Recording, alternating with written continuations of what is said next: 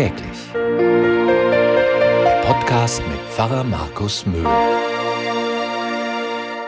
Ich habe heute mit meinem Sohn einen alten kleinen Schuppen in unserem Garten restauriert.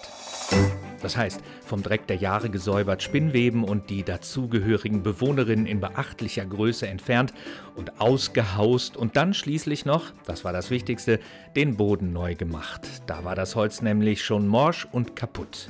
Also habe ich vor ein paar Tagen ein paar stabile Gipsplatten gekauft, die wir heute vermessen, zugeschnitten und verlegt haben. Und wofür das alles? Da ziehen demnächst drei Hühner ein. Jetzt sagt ihr vielleicht, und was ist da so besonders? Naja, da könnt ihr alle fragen, die mich kennen. Handwerklich habe ich es überhaupt nicht drauf.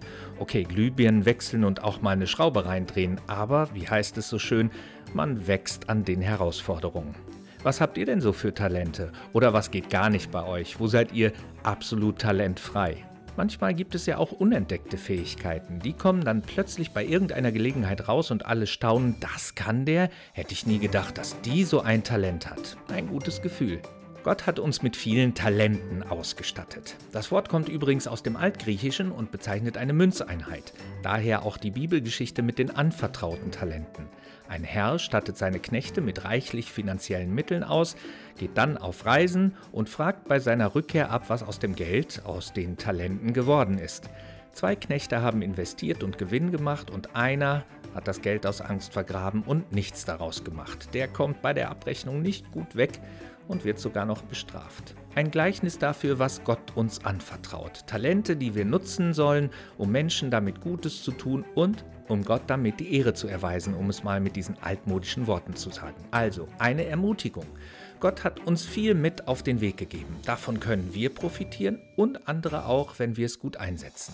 Auch wenn es manchmal nur der Ausbau eines alten Schuppens ist. Ich bin jedenfalls sehr zufrieden mit dem, was wir geschafft haben. Und noch eine Ermutigung. Jesus hat seinen Jüngern viel zugetraut, sie sich selber allerdings nicht. Okay, er hatte auch einen wirklich heftigen Auftrag für sie. Geht in alle Welt und erzählt weiter, was ich euch erzählt habe, und bringt den Menschen die Liebe Gottes. Nicht so schlecht, oder? Einfache Fischer oder Handwerker, die plötzlich zu großen Rednern und Missionaren werden sollen. Die haben sich erstmal ganz zögerlich zurückgezogen und da brauchte es einen frischen Pfingstwind, um die Angst aus ihren Köpfen zu pusten. Und was darauf folgte, davon profitieren wir noch heute. Ohne den Mut der Jünger, es einfach zu tun, ohne ihre Bereitschaft, unentdeckte Talente an den Tag zu befördern, wüssten wir heute nichts von Gottes Liebe, die mit Jesus in unsere Welt gekommen ist. Vielleicht probiert ihr ja in den nächsten Tagen mal was aus. Einfach mal machen. Ein Lied singen, einen Baum einpflanzen, mit einer Stichsäge was durchsägen, wie mein Sohn es heute zum ersten Mal gemacht hat und zwar ziemlich gut. Fußball spielen oder tapezieren. Ihr könnt das. Schreibt mir doch mal, wie es war.